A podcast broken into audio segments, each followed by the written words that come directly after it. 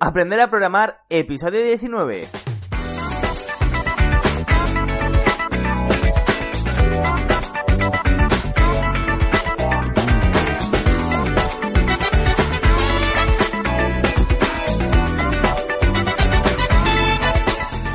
Hola a todos y todos, bienvenidas y bienvenidos al podcast Aprender a Programar.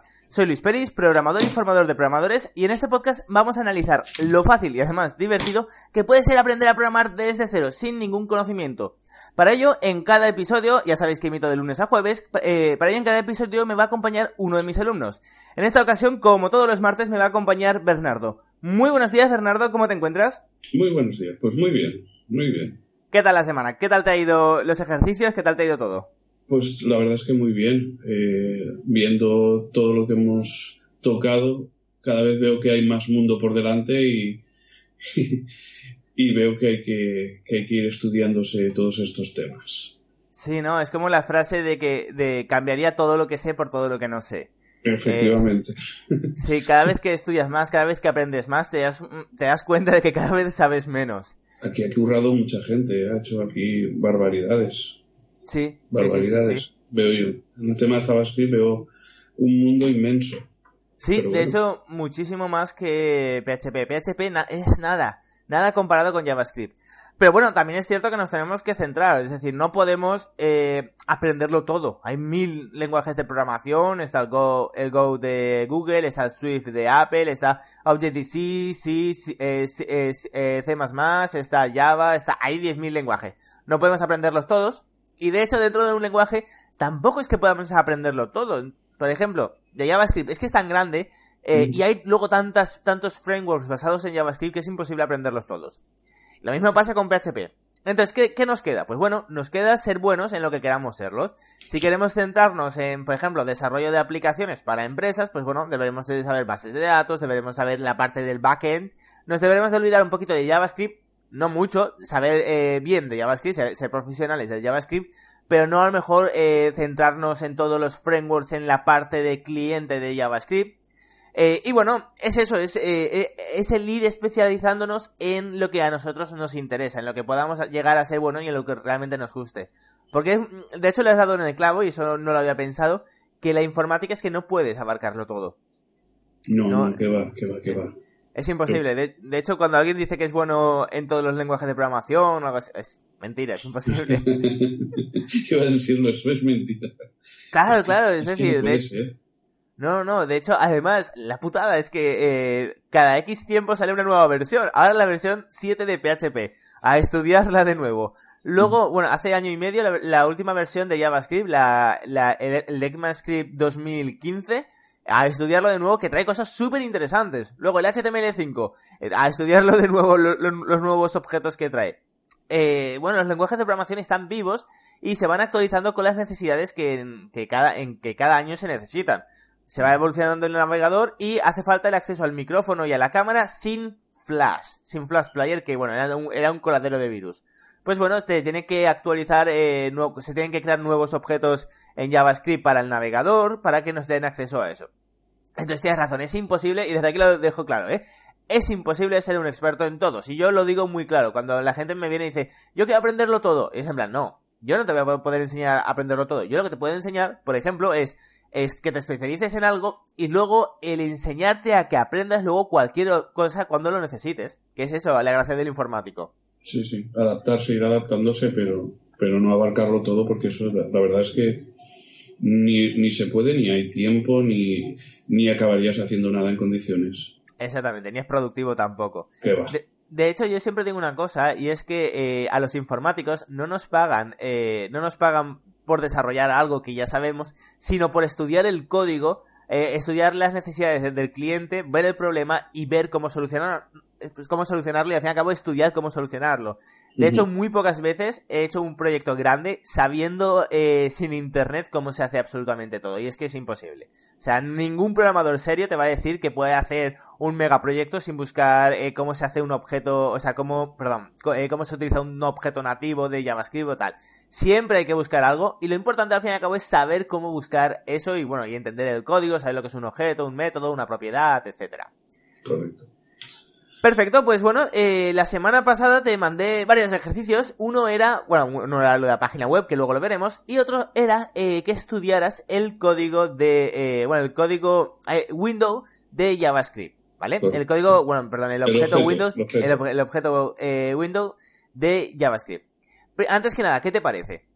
Pues como te decía, por eso decía antes lo del mundo. O sea, veo que, que- que se pueden hacer muchas cosas que, que de ahí derivan, no sé si llamarlo otros objetos, ¿no? Y, Sí. y- y ves que puedes decir, bueno, pues puedo eh, yo mismo abrir una ventana, ¿no? Y yo mismo puedo escribir sobre ella, la puedo cerrar, la puedo resituar, o sea, puedo jugar con ella.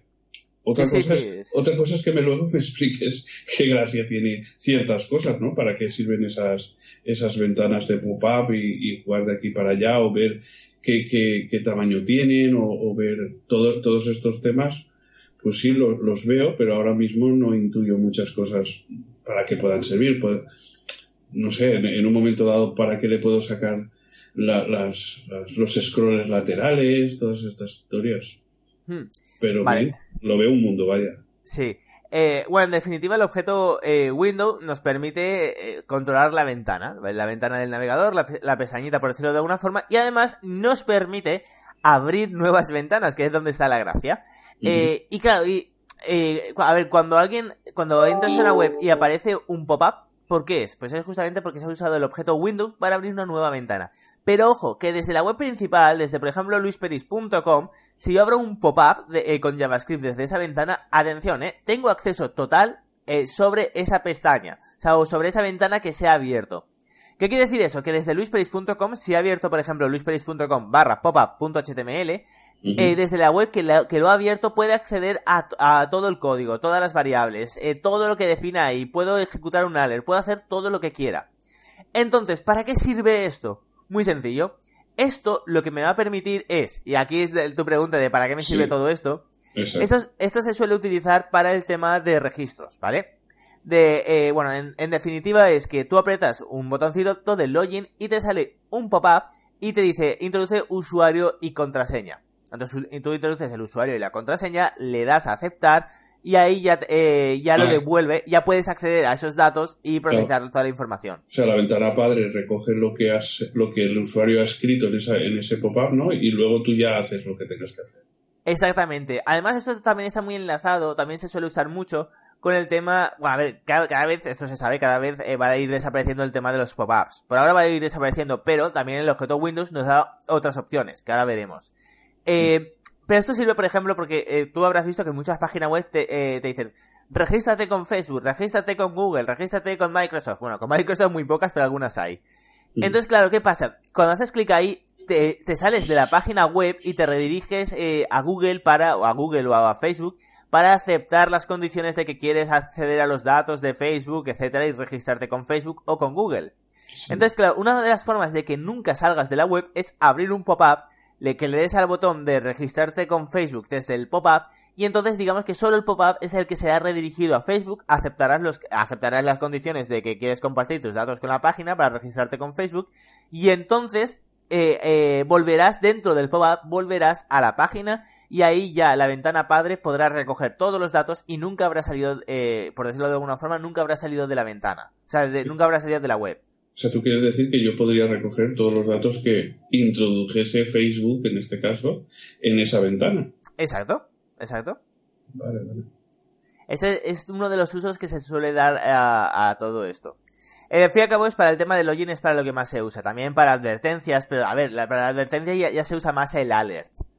Que hace 10 años tú, eh, tú recordarás que el alert era súper molesto, era una alerta nativa en Windows. Sí. Y vamos, eh, si hacías un bucle con un, la- un alert nunca podías cerrar el navegador. Ujú. Ahora es, eh, se procesa diferente, ahora es una ventana incrustada en la pantalla y únicamente afecta a esa pestaña, por temas de seguridad ahora está mejor. Y ahora, bueno, de hecho, pasó, eh, por decirlo de alguna forma, de los pop-ups a los alerts y y de los alerts ahora simplemente se, ya se maqueta con JavaScript y con, y con CSS. De hecho, el tema de los pop-ups, yo ya te comento que va a ir desapareciendo y más con el tema de los móviles, porque claro, un pop-up en una web puede tener sentido. Sí, y lo justo, ¿eh? Claro, eh, y, y lo justo, porque cada vez con el tema de las pestañas y todo no tiene sentido el tener que irte moviendo. Pero es lo que dices, eh, pero en un móvil ya, no, ya care- carece totalmente de sentido. Vale, eh, perfecto. Y me habías comentado que había objetos dentro de objetos, ¿no? Sí, eso, eso he visto que dentro de, del objeto este window yo veo que hay un objeto por, no sé, el screen, el location, el navigator, que, me da otro tipo de. De información, ¿no? incluso puedo ver, creo que, me ha dado la impresión que puedo ver, pues, pues el tamaño de la pantalla, eh, puedo ver eh, eh, la versión de, hmm. creo que es del navegador, o sea, te da una cantidad de información que, que, pues no sé, he leído incluso que el lenguaje del, del explorador, no sé ni siquiera lo que es eso, pero Sí, a ver, eh, en definitiva el objeto, el objeto Windows eh, te da acceso a todos los datos de la ventana. Lógicamente te da acceso a, bueno, para saber si eh, cuántos, cuántos píxeles tienes de ancho y cuántos píxeles tienes de alto. Esto nos sirve para remaquetar con el CSS, por ejemplo. ¿Vale? Por, si queremos eh, a lo mejor detectar con JavaScript cuando la pantalla es más ancha de 800, mandar una petición porque eso quiere decir que está en el, escritorio, entonces le debemos demostrar una publicidad determinada para ordenadores de escritorio, por ejemplo. Vale, vale. Esto se puede hacer gracias a la propiedad width y height de windows.screen. Y, el y screen es un objeto, es decir, el objeto Windows tiene el objeto screen que, además tiene las propiedades width y height. ¿Vale? Es súper interesante. Y luego, en cuanto a métodos de Windows, eh, bueno, están los más famosos. Que ojo, que el alert, fíjate que es un objeto, que es un, perdón, es un método que está dentro de Windows. Sí, sí, lo he visto. Es eh, el alert eh, famoso que se ponemos en JavaScript sin nada, simplemente alert y, paréntesis. Pues realmente es de una forma nativa, de una forma interna, se, se trabajaría con Windows.alert. Es muy interesante. Y luego de los más famosos está el open y el close que es para abrir y cerrar ventanas. Si quieres comentarlos un poquito los parámetros que tiene. No sé si tienes el código abierto por ahí. Sí, sí, pues nada, me llama mucho la atención, por ejemplo, que el, que el Open, pues simplemente le pasas un parámetro de qué formulario puedes, qué formulario no, perdona, qué fichero HTML, por ejemplo, quieres abrir y lo que te hace es abrirte una pestaña. Pero si tú le pones dimensiones, otro parámetro que son dimensiones, entonces ya no te abre una pestaña, sino te abre un, pop-up, una ventana, digamos, emergente. ¿Vale? Y con, y con eso puedes jugar. Eh, luego incluso si tú has abierto una pestaña, puedes cerrar una pestaña. Yo pensaba que no se podía cerrar pestañas. Yo pensaba que o cogías tu ratón y la cerrabas o nada. No, pues la puedes cerrar. Si tú lo que has abierto es un pop-up, pues te, cierra el pop-up. Y eh, efectivamente también he jugado con el tema del alert, de que yo he pensado y te pregunto que, por ejemplo, enviar una ventana padre a una hija, un, un alert, ¿qué sería? Por ejemplo, decir, oye, que me estás tardando mucho en introducir esta información y, date prisa o, o, simplemente hacerte como un recordatorio, oye, recuerda que tienes que serviría para estas cosas, digo yo. Sí, bueno, también puedes procesar toda la información del pop-up. De hecho, fíjate que el pop-up eh, ni siquiera tiene que existir. A veces sí que abrimos un, un fichero HTML. Hacemos que en el pop-up se abra un HTML, pero también podemos hacer que se, abra un fichero en blanco que no exista. Entonces, eh, toda la información se puede procesar desde la ventana padre.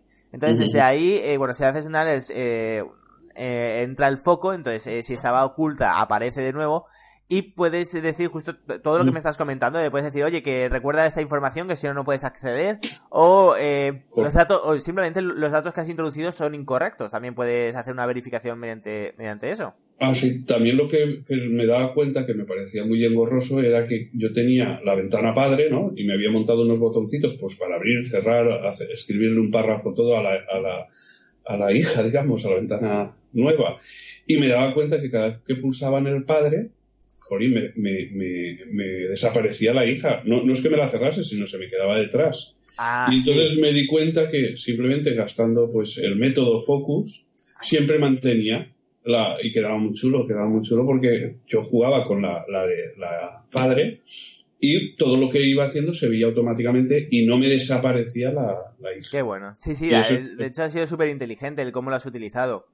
De hecho, eh, la informática es justamente, y de hecho antes de empezar el podcast te lo he comentado, la informática es justamente el tener imaginación.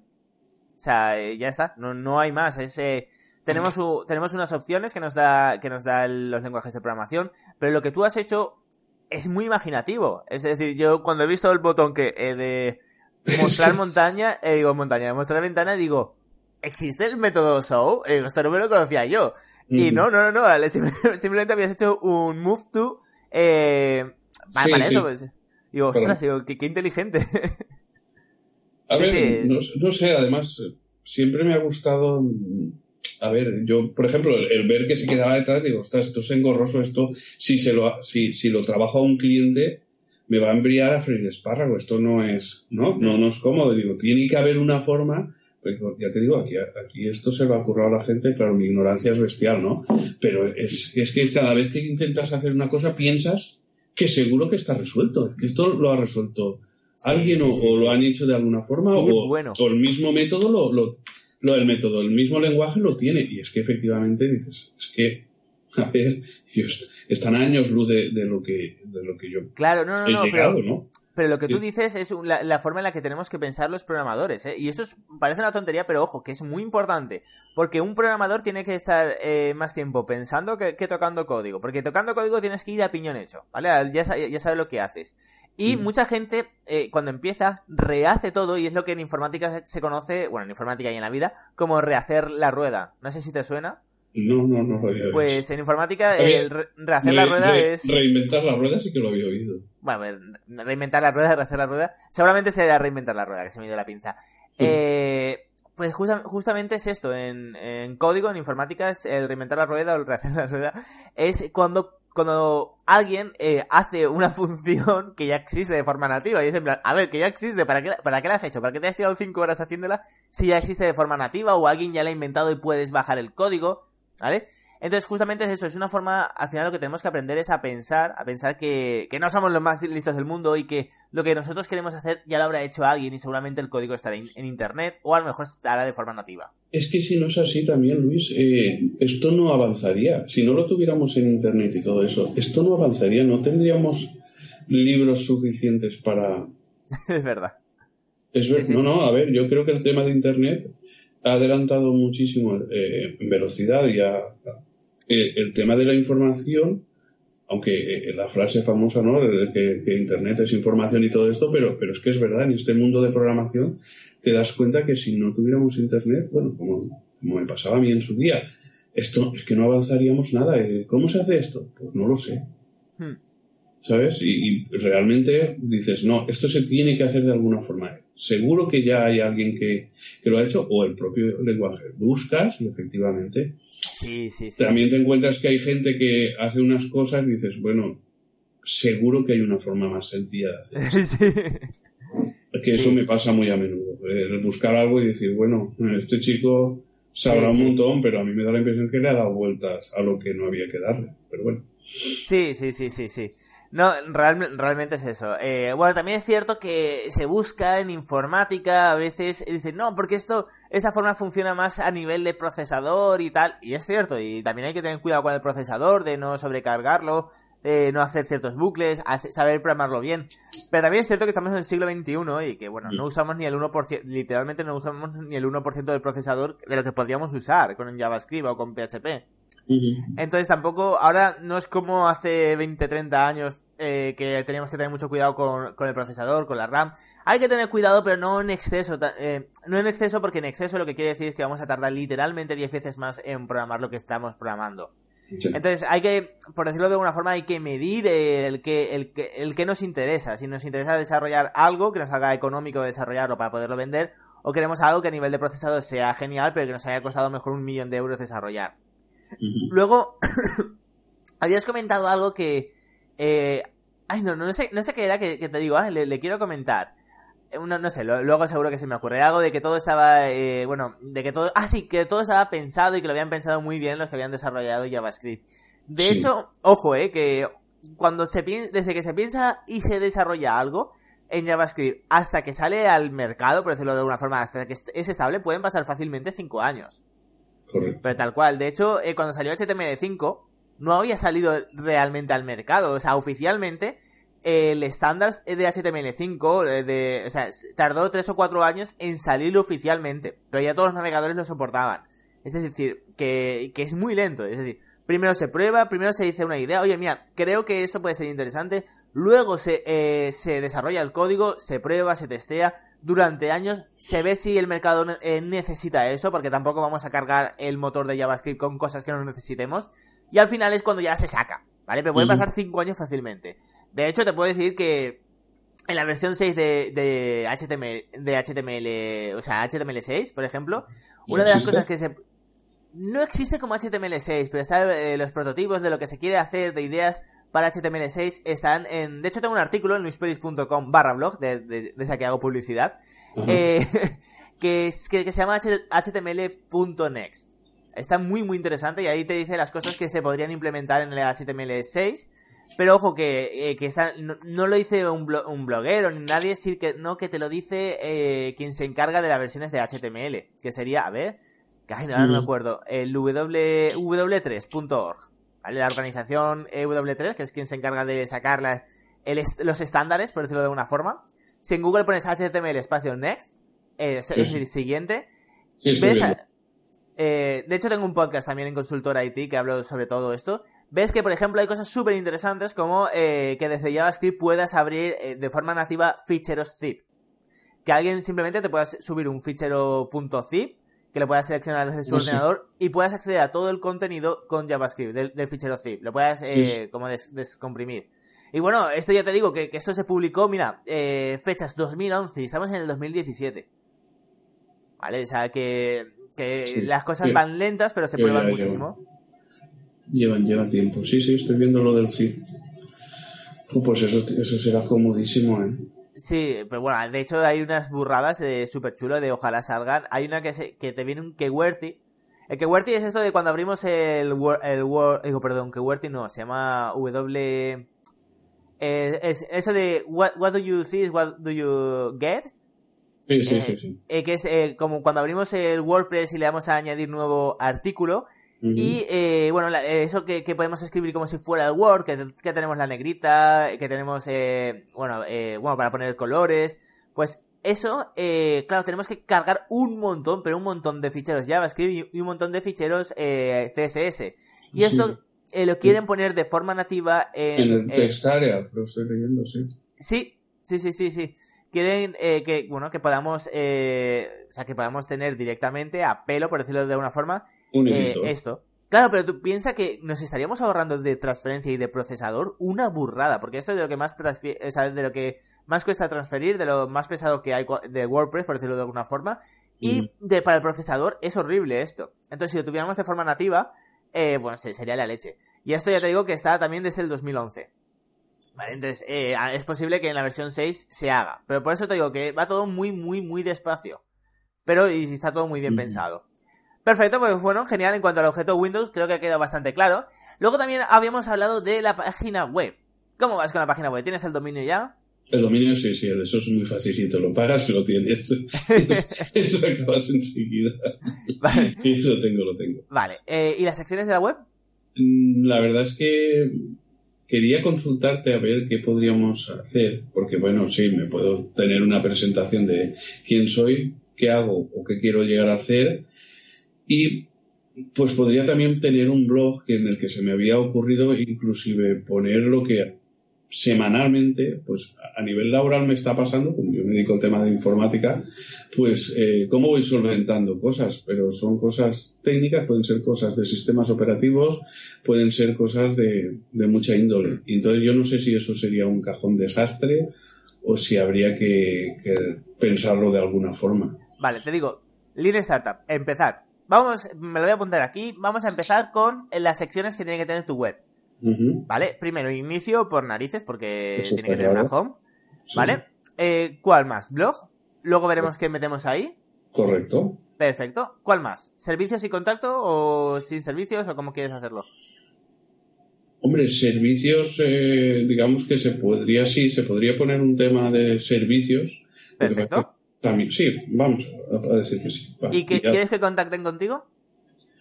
Mejor, ¿no? Porque si no, ¿para qué quieres una web? Exactamente. Perfecto, pues ya, tenemos las secciones. Luego ya veremos eh, eh, qué vamos a hacer en cada sección, ¿no? En cuanto al blog, yo te digo, lo del cajón desastre, a ver, está, mal, ¿no? Pero yo lo haría. Lo haría porque así con Google Analytics, eh, que ya veremos en menos de un mes lo tendrás todo instalado, con mm. Google Analytics podrás eh, ver que, que, te está funcionando mejor, porque te está viniendo más visitas y podrás, eh, por decirlo de, de, una forma, enrutar todos los nuevos artículos hacia ese sector. Correcto. Entonces yo lo he usado, yo en varios blogs, que he tenido, ya he tenido un montón de blogs, siempre he hecho eso, he ido escribiendo y luego con Google Analytics he, ido viendo que funciona mejor.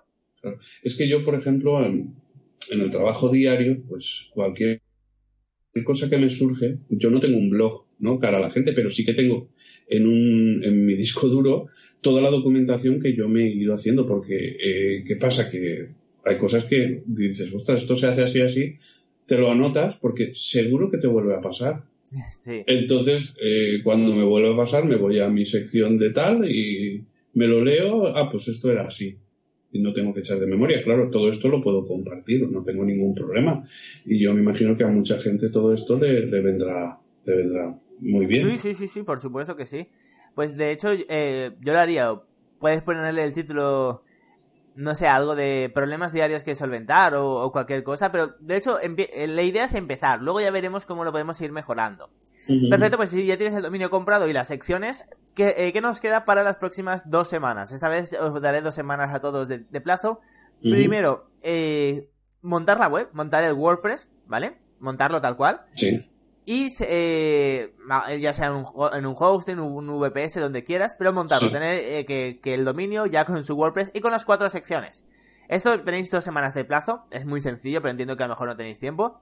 Y eh, aunque sea fea, ¿vale? Aunque sea fea la web, no os preocupéis, coger el theme que más os guste, alguno de los que vengan por defecto en WordPress, pero tenerlo montado, porque es que si no, si esperamos a que sea todo perfecto, nunca lo vamos a hacer. O sea, tú quieres decir que conforme lo vaya desarrollando, que esté público.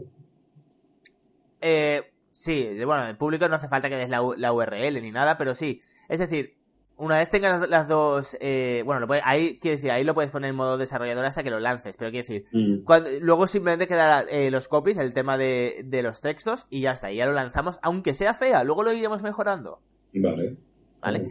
Porque es que si no, nunca lanzamos una web. De hecho, mi web es la más fea del mundo y, y los cabrones de las personas me lo decís por mm. email. Y bueno, ahora de hecho esta semana ya, eh, bueno, ya, ya estoy delegando el tema de los diseños y me van a cambiar el diseño de la web. Y de hecho ya me, me han hecho fotos profesionales para la web, etcétera. Entonces ya, bueno, poco a poco la voy a ir mejorando. Pero ojo, que recibo miles de visitas. Y si hubiera esperado a tener una web perfecta, nunca la habría lanzado y nunca habría tenido esas miles de visitas que se han convertido en alumnos y en algunos se han convertido en clientes eh, para que le desarrolle plataformas. Y luego también aparte del tema de consultoría. Es decir, aunque sea feo, lanzarlo porque es mejor tener algo feo y que funcione que no tener nada. Muy bien. Porque la perfección nunca la vamos a conseguir. Ahora yo cambiaré el diseño y dentro de seis meses lo volveré a cambiar y siempre mejoraré, pero nunca se puede ser perfecto. ¿Vale? Muy bien. Perfecto, así que ya sabes, dentro de dos semanas quiero la web montada aunque sea fea. Luego, eh, para, las eh, para, es, para esta semana lo que vamos a ver es muy, muy, muy interesante y estoy seguro eh, bueno, estoy, estoy, seguro de, además de que te va a encantar. Y es eh, cómo podemos desarrollar nuestros propios objetos en JavaScript. Y para ello, además, lo, vamos a ver tres formas diferentes. Vamos a ver cómo podemos desarrollar objetos a pelo, ¿vale? Eh, simplemente declarando una variable y, y, que ya sea un objeto. No me, no me adelanto. Luego vamos a ver cómo podemos desarrollar un, un objeto con prototipado, ¿vale? Veremos qué es esto del prototipado y cómo podemos hacerlo, súper, súper interesante.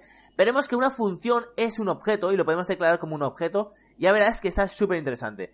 Y por último, y esto me va a encantar, lo voy a disfrutar muchísimo, eh, eh, os he preparado una clase en la que vamos a ver cómo podemos declarar objetos con el class. Y digo que esto me, eh, os va a encantar y me va a encantar porque esto es súper novedoso. Hace un año y medio que salió, eh, que salió eh, el estándar, por decirlo de alguna forma, y no todos los navegadores lo, eh, bueno, no todos los navegadores son compatibles. Por ejemplo, Firefox, Chrome y el Microsoft Edge, como se pronuncia, el Edge, eh, el Edge eh, sí, que eh, sí que son compatibles, pero seguramente el Internet Explorer, como ya murió, no sea compatible. Entonces hay que tener un poquito de cuidado con, con esto. Pero es la leche, es la leche, es crear un objeto como si fuera PHP. ¿Vale? O sea, como si fuera, fuera PHP o como si fuera cualquier otro lenguaje de, de programación orientado a objetos. Así que está muy, muy interesante. Así que nada, esto es lo que vamos a ver esta semana. Va a ser la última semana que veamos JavaScript. ¿Vale? este curso tenemos que continuar eh, más en la parte de backend, bases de datos, frameworks, modelo vista controlador, etcétera. Y esto va a ser una super clase eh, y además vais a tener, y esto es lo que vamos a ver también ahora, que te lo voy a comentar, un proyecto que va a durar un mes en JavaScript. A la vez, ojo, eh, que a la vez de, eh, de este proyecto que va a durar un mes, va a ser únicamente de JavaScript para que demostréis que realmente sabéis lo que, lo que es, o sea, que realmente habéis aprendido lo que os he comentado. Ah, pues sí que es interesante. Eh, pues a, la vez vamos a ver bases de datos en PHP, vamos a ver eh, un framework, o sea, un framework modelo vista controlador en PHP. Vamos a seguir aprendiendo la parte de backend, pero vamos a, vais a estar, vamos no, vais a estar eh, desarrollando. Cada uno vais a tener un proyecto diferente y es durante un mes en JavaScript tenéis que desarrollar ese, proyecto. Y si tranquilo, que si termináis antes de un mes, os mando más cosas para que lo mejoréis. ¿Vale? Sí, sí, tu proyecto únicamente, atención, únicamente vas a poder utilizar HTML, CSS y JavaScript. De hecho, tienen que tener extensión .html para que no me hagas trampa. ¿Vale?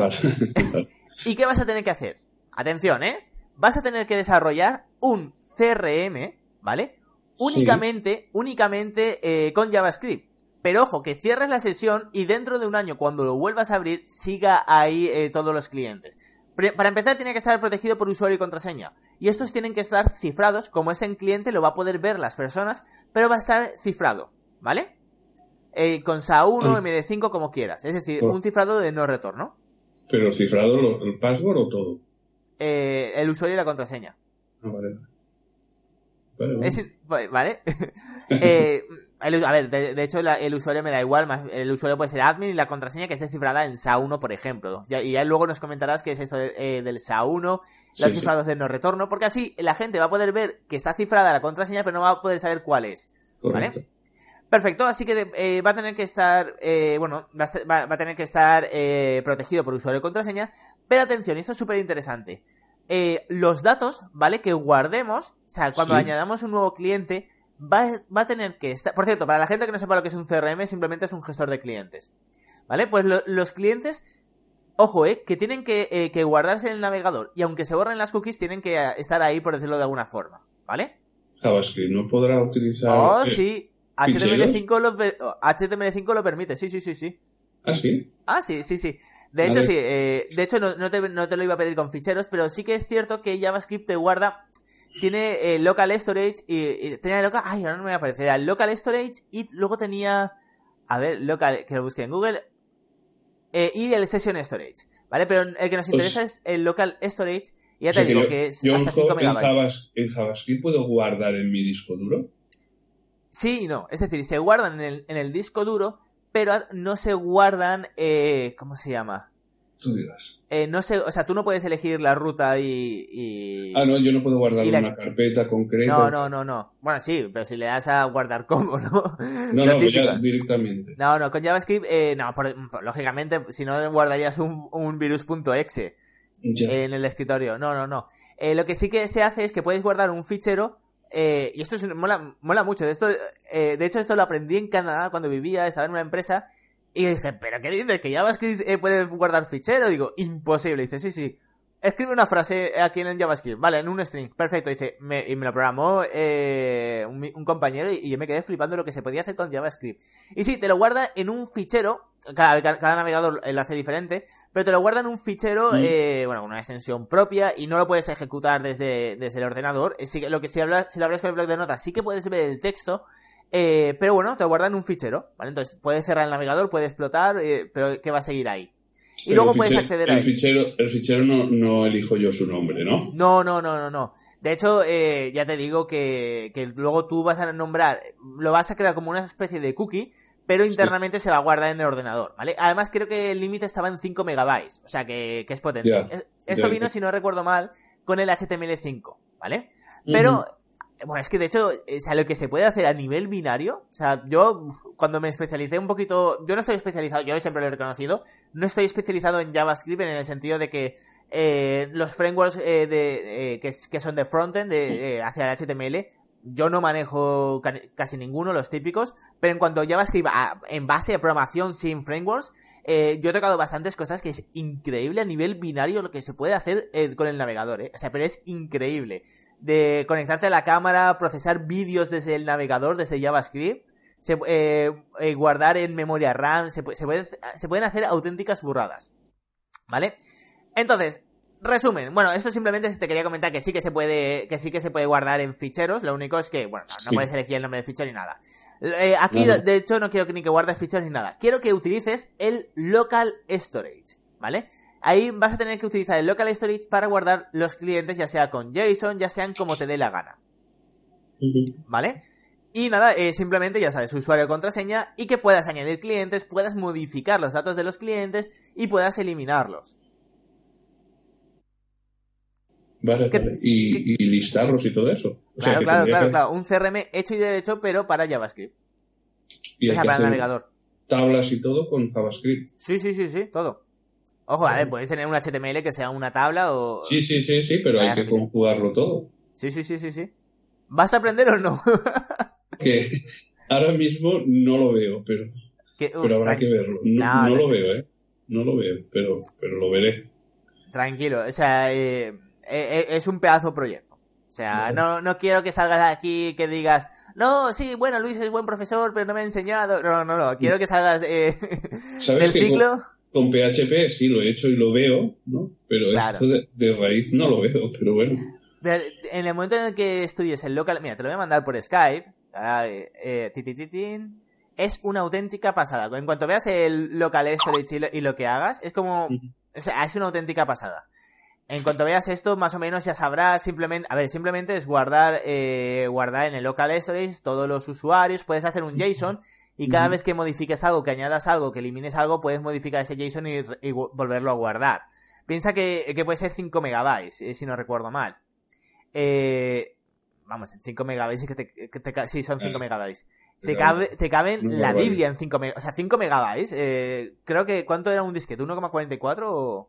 Hombre, pero eso ya son los, los, la última versión de disquete, sí. Claro, pero 1,44 te cabía la Biblia, literalmente. Sí, sí, sí. sí. O sea, eh, aquí en 5 megabytes, ¿cuántos clics? O sea, lo podríamos hacer, podríamos sacar los, los, números, ¿no? Es decir, tomando caracteres de 8 bits, etcétera, en binario, pero te, te cabe 100.000 clientes sin ningún problema en, en 5 megabytes. Entonces, eh, vale, no vas a tener ningún problema con el local storage a ver, igualmente, que, que, no estás solo, ya lo sabes, todos los días esto te ayudo en lo que haga falta. La idea es, eh, la, la idea para, para, para mí es que esta semana te lo planifiques, te mires todas las tecnologías que te hacen falta, busques por internet y la semana que viene nos comentes qué tal te va, ¿vale? Y poco a poco eh, tenés un mes de plazo, así, de hecho, eh, bueno, de hecho si entras en tu carpeta que tenemos compartida, verás eh, toda, el, todo el tema de, todo el tema de fechas, de hasta cuándo tienes, lo tienes en el índice, a ver que vaya tu mm. carpetita y al fichero guía. Y aquí tienes hasta proyecto JavaScript, empieza el 1 del 5 y termina el 28 del 5. Es decir, tienes todo el mes de mayo para desarrollarlo. Te seguro que va a ser muy divertido. ¿Está conmigo? Sí, sí, sí, sí, sí, sí, sí, estoy contigo, estoy contigo. vale, y a la vez, eh, a, la vez, eh, eso solo de JavaScript, y a, pero a la vez fíjate que, bueno, en la columna de JavaScript que tenemos en la guía, te he puesto eh, formación personalizada para tu proyecto y, eh, y bueno, y luego aparte tenemos, eh, en cuanto a PHP, tenemos el SQL. Vamos a ver ya el SQL. Va a ser divertido, va a ser este, este mes va a ser divertido, ya vais a tocar proyectos, que eso siempre hace ilusión, proyectos grandes.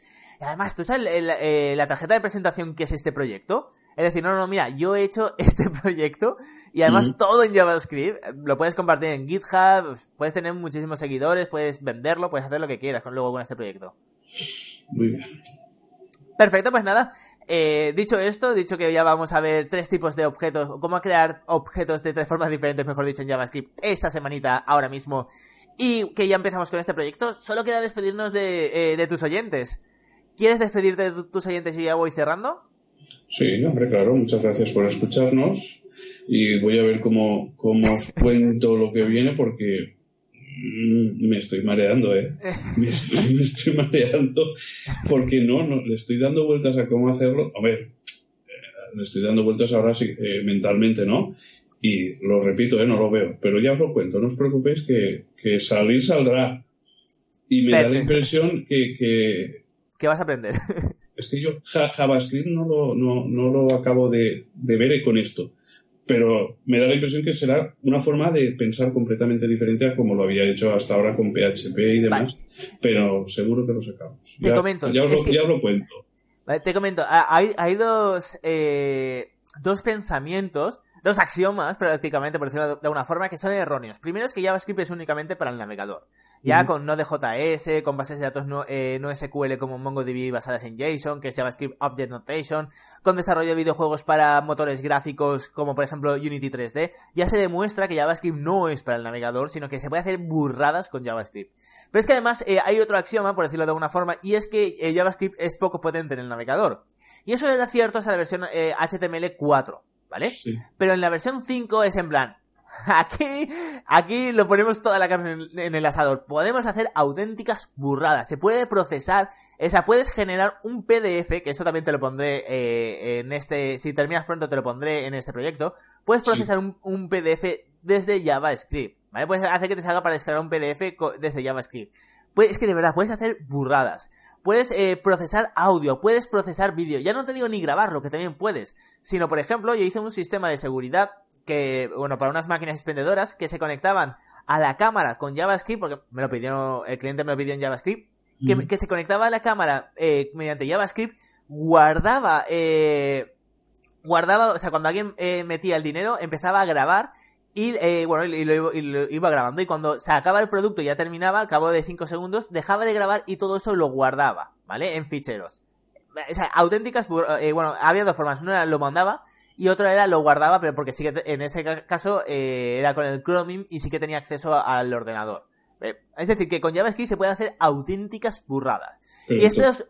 Dime, dime. Perdona, entonces para, para hacer una programación eh, seria e interesante, tenemos que controlar mucho JavaScript. Sí y no. Te digo, porque en este caso, eh, o sea, eh, en este caso, eh, yo usaba eh, JavaScript también como backend. Por eso tenía el poder de guardar un vídeo MP4 en, en, en, el ordenador. Si no, tendría que haberlo sacado para, o sea, haberlo sacado de la cajita de texto de guardar como y que el usuario tuviera que haber aceptado. Claro, pero, pero por ejemplo, yo no, yo no me voy a vídeos ni cosas así tan, tan tan interesante, sino simple y llanamente si yo hago un software en el que hay una serie de gente, bastantes personas, trabajando con él y simplemente quieren hacerse unos documentos en PDF, si yo lo hago en PHP, saturaré muchísimo el servidor, ¿no? Pero si lo hago en JavaScript, no saturaré nada el servidor porque será, hombre, sí, las peticiones que se haga para sacar datos, pero todo el montaje del PDF eh, sí, sí, que, lo, lo, más, pesado. De hecho, claro, debería ser eh, el cliente. De hecho, fíjate, MPDF supera a veces, el, o sea, la librería para PHP, para, para pasar de, de, PD, de HTML a PDF, supera a veces los 100 megabytes de RAM.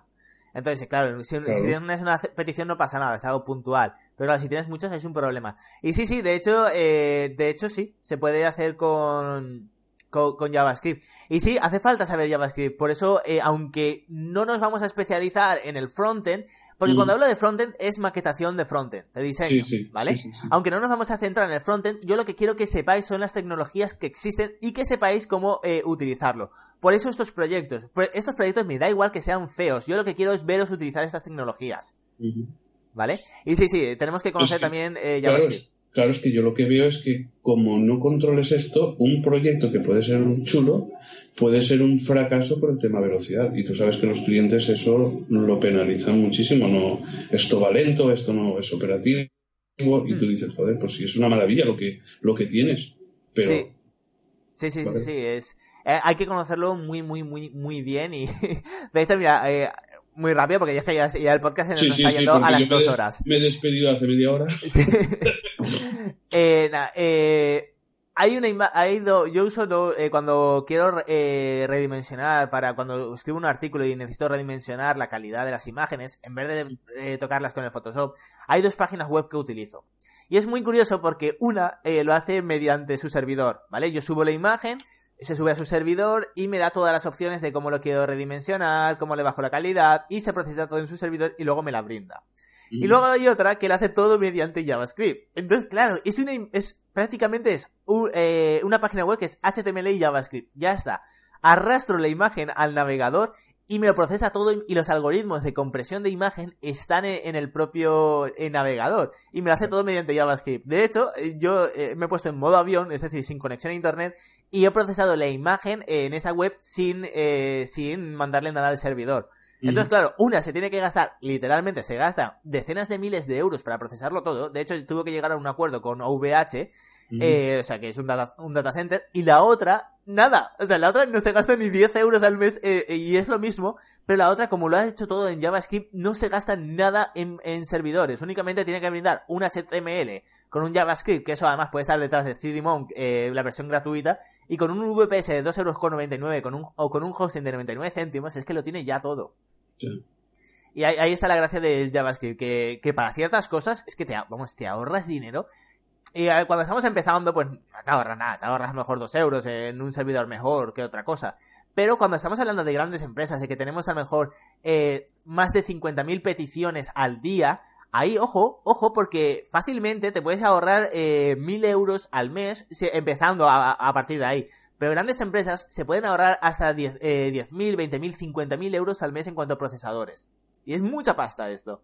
Entonces sí, eh, tenemos que conocer muy, muy, muy bien JavaScript y todo el potencial que tiene. Pero a la vez tenemos que, que ser conscientes, y por eso nos ha potenciado mucho, de que hay navegadores que todavía no lo soportan. ¿Vale?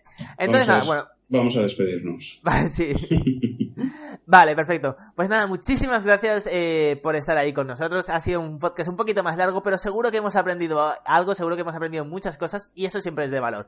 Y ya lo sabéis, si os queréis formar conmigo, si queréis estar en esta formación continua de seis meses y ser eh, con cero conocimientos, ser buenos programadores y salir con proyectos ya realizados, salir con proyectos incluso eh, que puedan ser comerciales, eh, salir con un buen background, pues ya lo sabéis que podéis contactar conmigo desde luisperis.com barra formación. Así que nada, muchísimas gracias por escucharnos y nos escuchamos mañana. Hasta entonces. Adiós.